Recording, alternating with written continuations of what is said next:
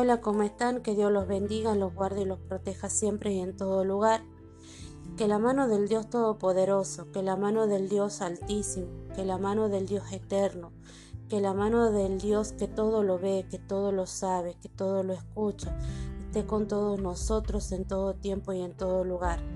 Que así como caminó con Enoch, que el Señor nos enseña a caminar en su presencia, que así como hablaba con Abraham, con Isaac, con Moisés, que hable así de, esa forma, tengamos, podamos, podamos tener esa comunión, ese encuentro, esa relación personal con Dios. Que así como se presentó Dios a Moisés en el monte de Oreb a través de una zarza encendida, que así Dios Todopoderoso se presente ante nuestras vidas, que podamos tener una comunión única, una comunión sin igual, una comunión que cambie nuestras vidas para siempre, que cambie nuestras casas, que nuestras casas sean llamadas casa de Dios, puerta del cielo, que el ángel de Jehová acampe alrededor nuestro, que el fuego del Espíritu Santo nos llene, nos ilumine, nos ministre, nos muestre las cosas que están por venir, las cosas que están por pasar, que siempre esté la protección de Dios Todopoderoso, que la sangre de Cristo nos limpie de la cabeza a los pies, que limpie nuestras vestiduras, que podamos ofrecer sacrificios de alabanza al Dios eterno, al Dios poderoso, al Dios misericordioso,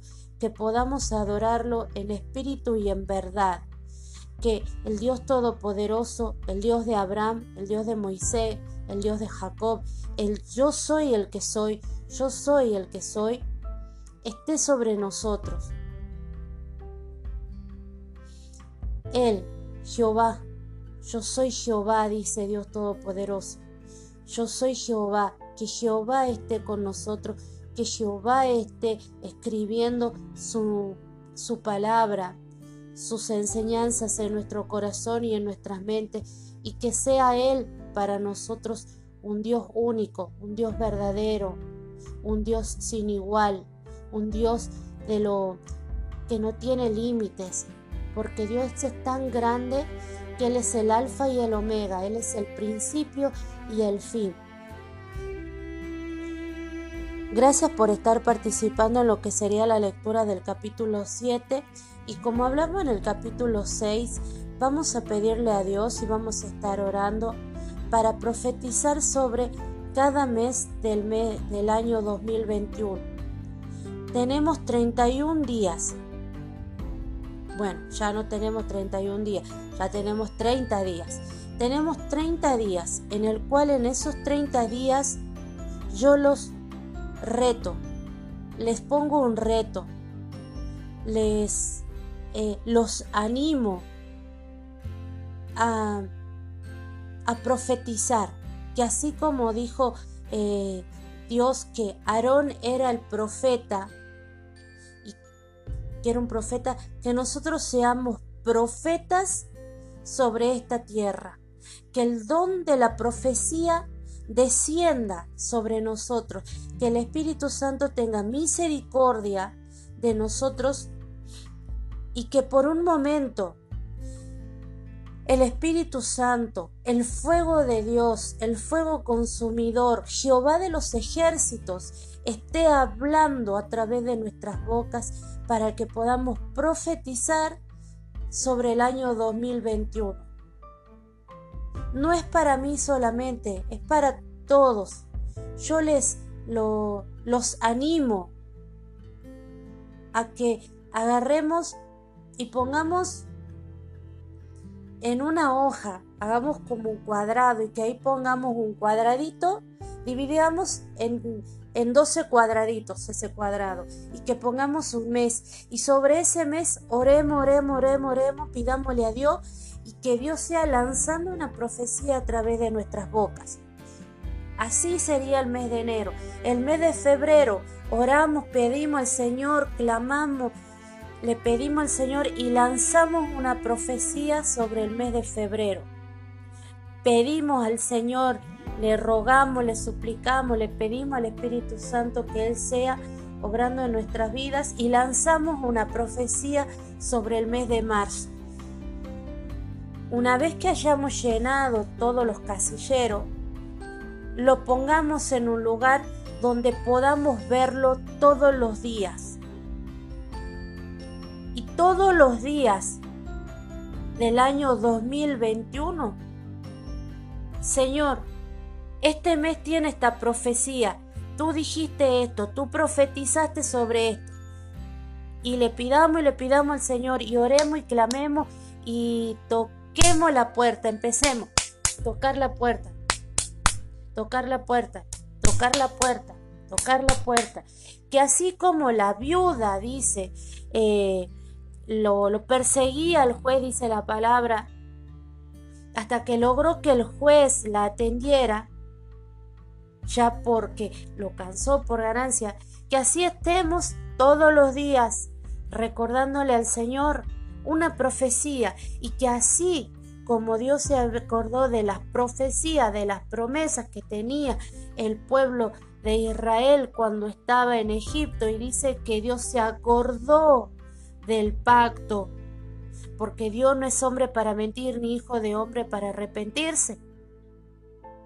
Como Dios se acordó del pacto, así Dios se esté acordando que tal mes del mes de fe, del año 2021 tiene una profecía. No les digo que, que yo voy a lanzar una profecía, porque yo no sé cuáles son sus deseos, cuáles son sus anhelos, cuáles son, qué es lo que ustedes esperan del Señor. El único que escudriña los corazones es el Espíritu Santo. Y el Espíritu Santo sabe lo que tú necesitas, qué es lo que tú anhelas. Pídele al Señor. Me imagino una hoja pegada con un calendario y con una profecía cada mes. Señor, tú dijiste. Entonces, Vamos a hacer así, ¿sí? Ahora vamos a hacer lo que sería una confesión de fe como siempre la hacemos. Esto es para las personas que escuchan por primera vez este podcast y vamos a pedirle al Espíritu Santo que sea el Espíritu Santo guiándonos para que podamos hacer esta confesión de fe con fe, con un corazón entregado, con un corazón dispuesto a conocer y a escudriñar más la palabra, las enseñanzas de Cristo Jesús. Señor Jesús, te pido perdón por mis pecados. Me arrepiento y te recibo como mi Señor y Salvador personal y te pido que anotes mi nombre en el libro de la vida. Anota, Señor Jesús, mi nombre en el libro de la vida y nunca lo borres de ese libro. Te pido que seas tú reconociendo mi nombre ante Dios Todopoderoso y ante los ángeles. Te lo pido, Señor Jesucristo. Amén y amén. Siempre hagamos una confesión de fe, porque todos los días cometemos no uno, miles de errores. No somos perfectos. El único varón perfecto está con Dios Todopoderoso y es Cristo Jesús. Nosotros vamos camino a la perfección en Cristo, buscando la perfección en Cristo Jesús. Por eso siempre hagamos una confesión de fe. Confesemos que Él es nuestro Salvador, nuestro Redentor, nuestro sustentador y, pidámosle que anote, que perdone nuestros pecados, pero pidamos un perdón sincero, que quite toda raíz de amargura, toda raíz de resentimiento. ¿Sí? Ahora sí, vamos a pasar a lo que sería la lectura del capítulo 7 del libro de, de de Éxodo, perdón. Después vamos a hacer una, la lectura de la interpretación de este, este capítulo en base a lo que es la Biblia de Estudio Teológico Reina Valera 1960. Y por último vamos a estar viendo los que las concordancias. Y dice el Señor. Jehová dijo a Moisés, Mira, yo te he constituido por Dios para Faraón y tu hermano Mois, hermano Aarón serán tu profeta. Tú dirás todas las cosas que yo te mande, y Aarón tu hermano hablará a Faraón para que deje ir de su tierra a los hijos de Israel, y yo endureceré el corazón de Faraón y multiplicaré en la tierra de Egipto mis señales y mis maravillas. Y Faraón no os oirá, mas yo pondré mi mano sobre Egipto y sacaré a mis ejércitos, mi pueblo, los hijos de Israel, de la tierra de Egipto, con grandes juicios, y sabrán los egipcios que yo soy Jehová, cuando extienda mi mano sobre Egipto y saque a los hijos de Israel de en medio de ellos, e hizo Moisés y Aarón como, como Jehová les mandó, así lo hicieron. Era Moisés de edad de ochenta años y Aarón de edad de ochenta y tres cuando hablaron a Faraón. La vara de Aarón. Habló Jehová a Moisés y a Aarón diciendo, Si Faraón os respondiere diciendo, Mostrad milagro, dirás a Aarón, Toma tu vara y échala delante de Faraón para que se haga culebra. Vinieron pues Moisés y Faraón a Aarón a Faraón e hicieron como Jehová lo había mandado y echó a Aarón su vara delante de Faraón y de sus siervos y se hizo culebra. Entonces llamó también Faraón sabios y hechiceros e hicieron también lo mismo los hechiceros de Egipto con sus encantamientos pues echó cada uno su vara, las cuales se volvieron culebra, mas la vara de Aarón devoró la vara de ellos, y el corazón de Faraón se endureció y no los escuchó como Jehová le había dicho.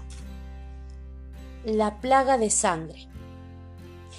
Entonces Jehová dijo a Moisés, el corazón de Faraón está endurecido y no quiere dejar ir al pueblo. Ve por la mañana a Faraón, he aquí que él sale al río y ponte a la ribera delante de él.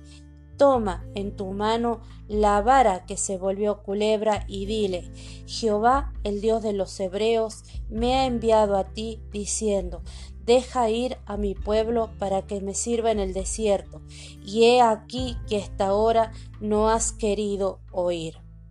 Así ha dicho Jehová, en esto conocerás que yo soy Jehová. He aquí yo golpearé con la vara que tengo en mi mano el agua que está en el río y se convertirá en sangre.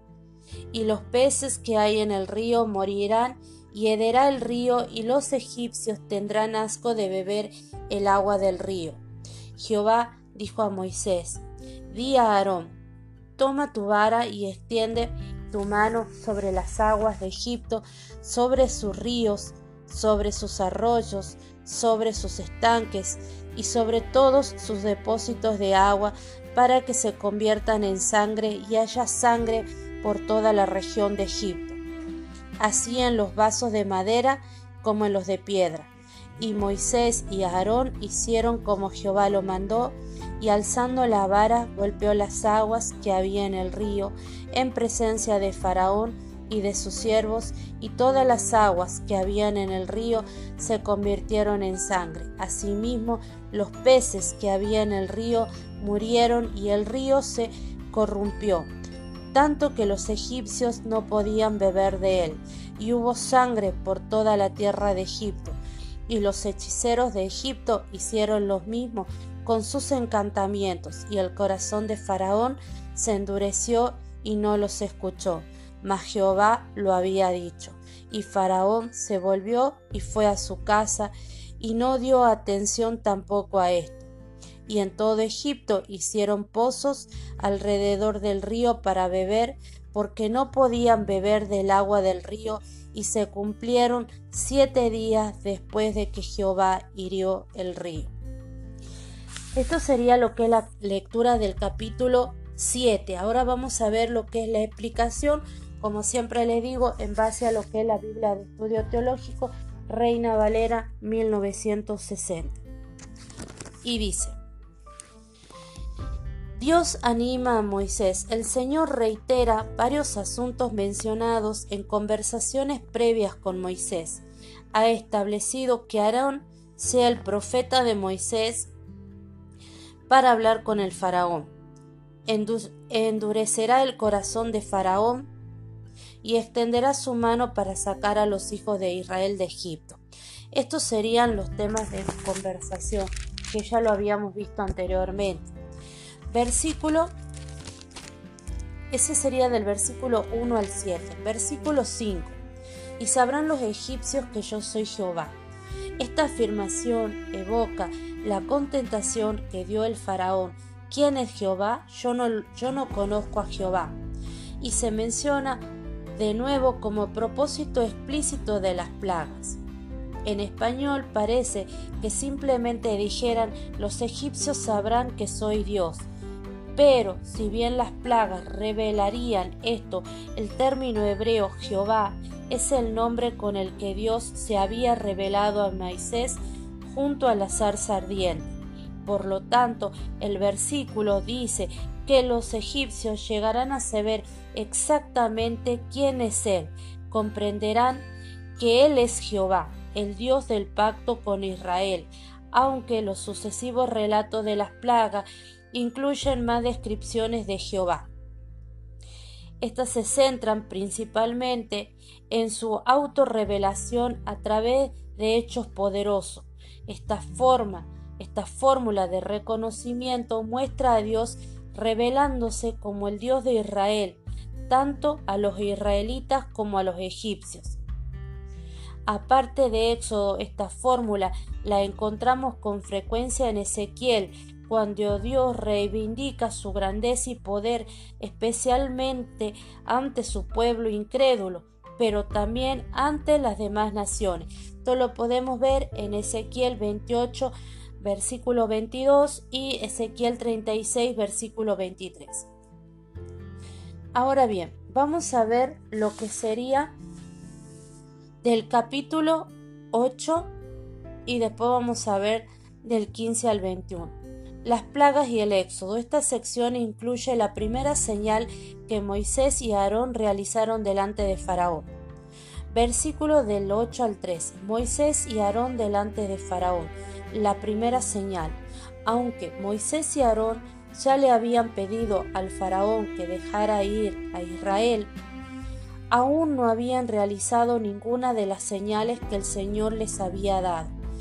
Esta sección narra brevemente una primera señal que precede a las plagas. La vara de Aarón se convierte en una culebra. Versículo 9.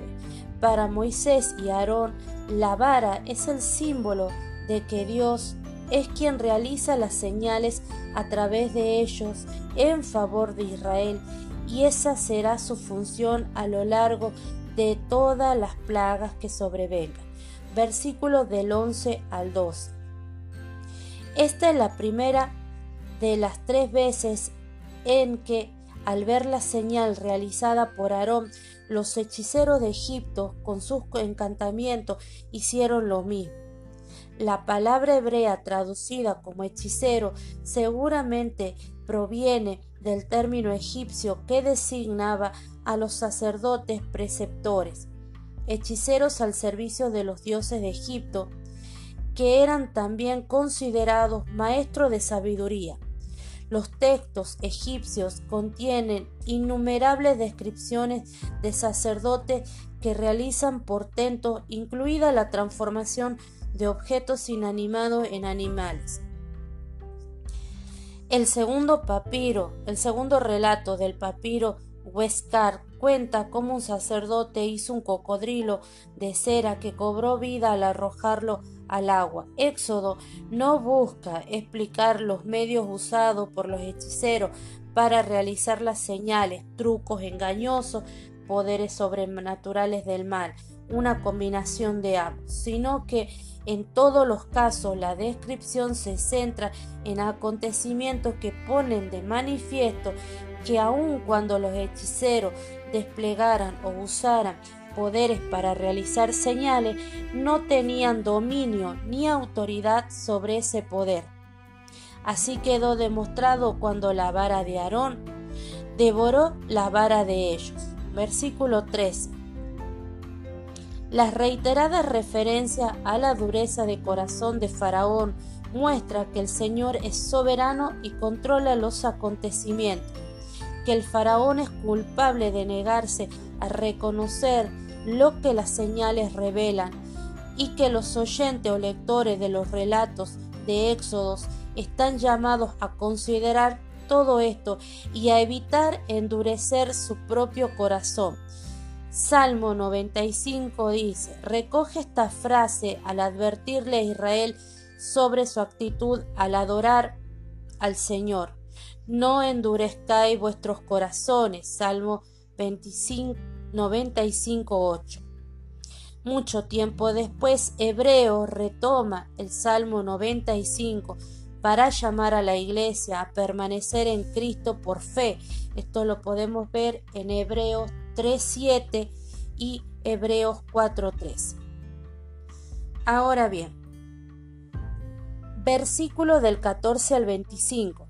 Primera plaga, el agua convertida en sangre. Después de que Moisés y Aarón pidieran por primera vez al faraón que dejara salir a Israel y realizara la primera señal del poder de Dios, el Señor les ordena que adviertan al faraón que por haberle negado la salida a Israel, verá una señal que no sólo pondrá de manifiesto el poder de Dios, sino también los, los efectos físicos del juicio del Señor sobre Egipto.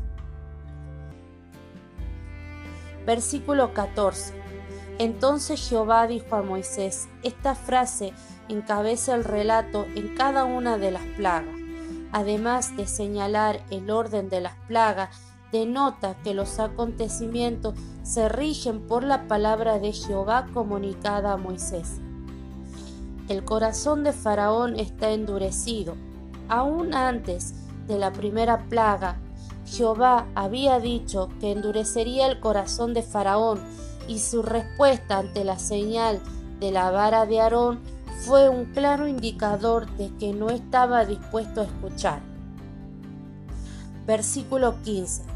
Dado que este río, el Nilo, muy probablemente sea el mismo en el que Moisés fue depositado por su madre y rescatado por la hija de Faraón, puede haber una intención irónica en el hecho de que la primera plaga afectara precisamente las aguas de este río. Versículo 16. Jehová, el Dios de los hebreos. Dios se identifica con el pueblo de Israel a pesar de que son esclavos y se refiere a ellos como mi pueblo. A los ojos del rey de una nación poderosa como Egipto, esta identificación de Dios con un pueblo de esclavos daba a entender que Dios no tenía autoridad ni poder para hacer tales demandas. Sin embargo, a través de las plagas y el éxodo, Jehová revelará que tiene poder sobre toda la tierra y que la liberación de Israel nace de su amor y que inquebrantable a su fidelidad a las promesas del pacto y no depende del tamaño de riqueza o poder de Israel como nación. Esto tiene una comparación con el libro de Deuteronomio capítulo 7 del versículo 6 al 11. Versículo 17. En esto conocerás que yo soy Jehová. Esto está dirigido al faraón y a Egipto. Versículo 19 en los vasos de madera como en los de piedra. El alcance y extensión de la primera plaga muestra que no es posible atribuirla simplemente a causas naturales. Versículo 22 al 25. Este es el segundo episodio que muestra a los hechiceros haciendo lo mismo con sus encantamientos. Mediante expresiones repetidas se resalta el efecto que esto tuvo en el faraón. Su corazón se endureció, no dio atención a la señal ni a su significado. La descripción de los egipcios cavando pozos para sacar agua, el dato del tiempo transcurrido, siete días, evidencian lo que se intentaba hacer ver al faraón aun cuando los hechiceros podían replicar la señal, no tenían para poder, no tenían poder para invertir los efectos de la plaga ni para limpiar el agua del Nilo. Ahora bien, hagamos un paréntesis. Eh, la verdad que esto es impresionante porque la verdad que yo nunca había entendido este libro o no se me había revelado. Pero me ha dejado impactada el hecho de que la primera plaga sea que las aguas del, del Nilo se iban a convertir en sangre. tomamos en cuenta y que los egipcios estarían cavando pozos para sacar agua. Y hagamos una contraposición y hagamos un, tomemos en cuenta la última plaga. La última plaga es la muerte de los primogénitos. si bien corrió sangre, murieron los primogénitos. Hubo muchas lágrimas de dolor por parte de los egipcios y tengamos en cuenta que así como en la primera plaga los egipcios cavaban tumbas,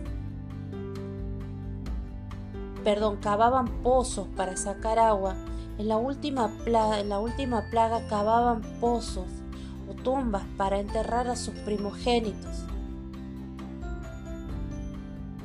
El faraón, como dice, no entendió el significado de la primera plaga no entendió, no se le reveló lo que Dios quería eh, revelarle o lo que Dios quería enseñarle. Vamos a usar el nombre de Jehová. No vamos a referir a Él como el, como el nombre que Él tiene, Jehová.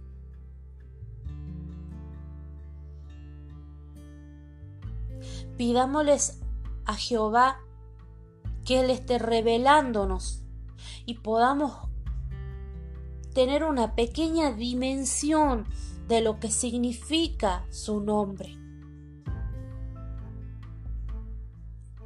Me llama la atención esto, que el faraón endureció.